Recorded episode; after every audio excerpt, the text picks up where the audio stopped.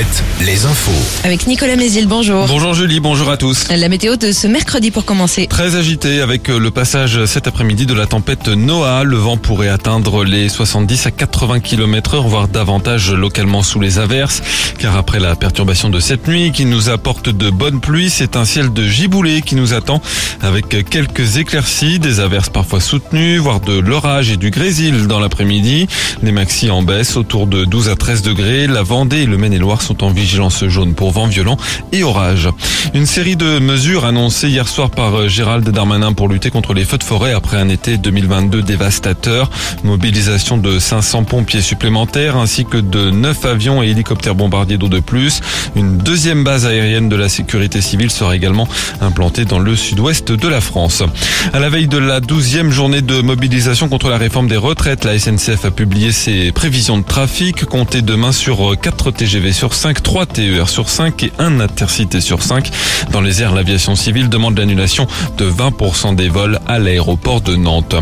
La justice se penche sur la faillite du groupe immobilier Carré Neuf. Une enquête préliminaire est ouverte par le parquet financier d'Angers pour différents motifs, abus de confiance, banqueroute ou encore blanchiment.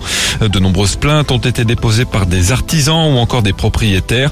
La liquidation de Carré Neuf a laissé de nombreux chantiers à l'arrêt en Pays de la Loire, mais aussi des ardoises impayées pour des professionnels.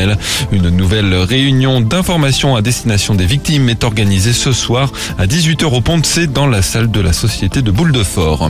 En Vendée, l'école de la commune de Martinet évacuée hier matin à cause d'une odeur suspecte. 122 enfants ont dû quitter l'établissement vers 8h30.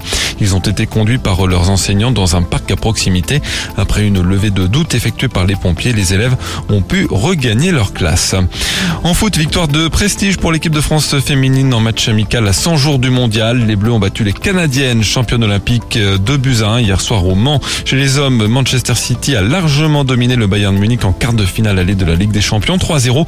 L'Inter Milan a battu le Benfica Lisbonne 2-0. Deux autres rencontres ce soir, Chelsea Real Madrid et Naples AC Milan. En basket, un résultat de Pro B avec la lourde défaite d'Angers à Vichy 170. À l'inverse, à noter une 26e victoire en 29 matchs pour les espoirs de Cholet en championnat. Il se rapproche du titre de champion de France. Voilà pour l'info. Très bonne matinée à tous.